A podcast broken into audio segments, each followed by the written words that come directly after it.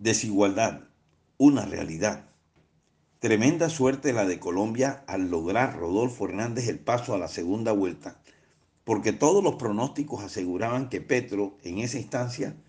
derrotaría a Fico. Pero vale la pena analizar la causa del exagerado respaldo del candidato del pacto histórico, porque no puede ser solo la ignorancia de un pueblo aprovechada por un líder mediático apoyado por un grupo de avivatos lo que aglutina a tanto seguidor. El hecho de saber que millones de colombianos no le temen a que Colombia se desbarate y pueda perder todo lo que ha ganado con esfuerzo durante años, y que esos mismos sean en su inmensa mayoría quienes consideran equivocadamente que tienen menos que perder y mucho que ganar si Petro les cumpliera todas las mentiras ofrecidas en campaña, demuestra que algo grave está ocurriendo en este país del Sagrado Corazón solo de dientes para afuera. Porque la desigualdad se muestra de una manera que hiere y ofende a los más necesitados, sobre todo por algunos ricos que se encargan de hacer más notoria y odiosa esa diferencia entre unos y otros.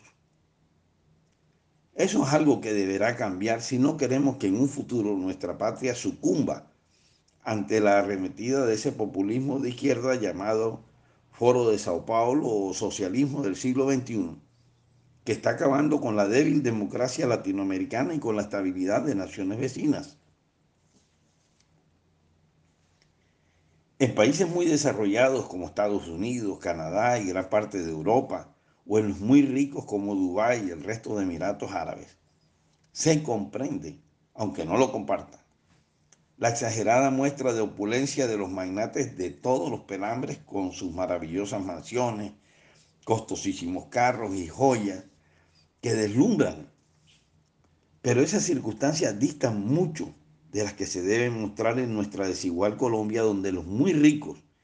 y aún los no tan ricos deberían dimensionar la realidad de nuestro país y analizar para que dejen de hacerlo lo que puedan sentir aquellos que no tienen nada al ver pasar a su lado un ostentoso en su lujosa camioneta climatizada, mientras sudorosos empujan una carretilla o deambulan buscando unos centavos para alimentar a su familia. Asimismo, de nada sirve que influyentes empresarios pretendan que sus empleados comprendan el peligro que esa ideología izquierdosa representa para ellos y para el país solo con discursos, mientras los mantienen con remuneraciones de hambre o maltrato, incubando así un rencor que solo pueden manifestar con un voto de protesta, aunque éste se convierta en un boomerang que afecte más al trabajador que al empleador. Obviamente Colombia cuenta también con innumerables empresas y empresarios comprometidos con lo social. Muy seguramente sus empleados votarán por Rodolfo Hernández. Independientemente de la situación anterior, hay un grupo muy definido, que es el de los eternos contravías, personajes negativos contra los que no hay nada que hacer. Esos votarán por Petro, como también la mayoría de los miembros de FECODE y muchos de la rama judicial, empleados del Estado que pelechan de los impuestos de todos los colombianos, pero tradicionalmente aglutinados contra el gobierno y de una tendencia izquierdista imposible de comprender para quienes empleamos el sentido común para calificar el comportamiento humano. En Colombia somos muchos los que deberemos priorizar lo social, aportando lo que podamos para construir un país más igualitario. Única forma